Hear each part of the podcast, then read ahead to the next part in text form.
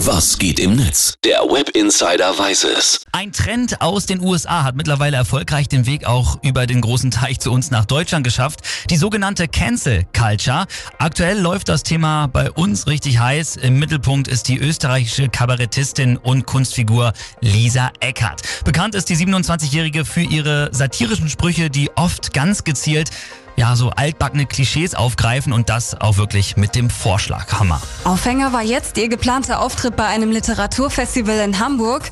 Eckert, die in der Kritik steht, wurde kurzerhand ausgeladen. Zu groß war den Verantwortlichen die Angst vorm schwarzen Block. Mhm. Lisa Eckerts Auftritt wurde also gecancelt. Jetzt ist natürlich die Frage, ist das die richtige Art und Weise, mit sowas umzugehen? Ja, das ist die richtige Frage, die man hier stellen muss. Unter dem Hashtag Cancel Culture fliegen jetzt auf Twitter gerade auch die Fetzen, was für die die einen Korrektheit ist, ist für die anderen zum Beispiel übertrieben.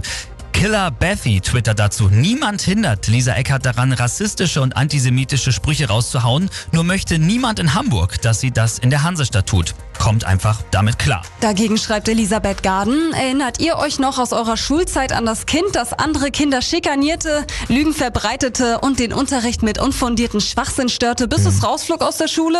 Das ist heute erwachsen und schreit Cancel Culture.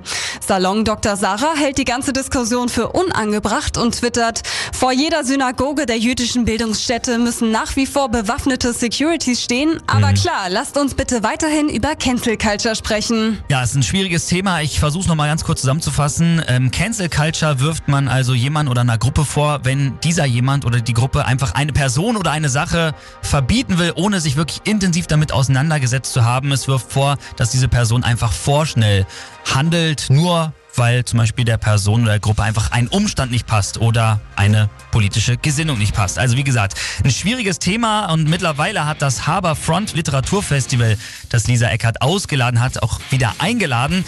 Ja, die Sache ist noch nicht zu Ende. Wir schauen auf jeden Fall weiter für euch drauf und falls was Neues passiert, erfahrt das natürlich hier bei uns. Das war der Blick ins Netz und jetzt gibt's hier ACDC Rocker Bust. Guten Morgen.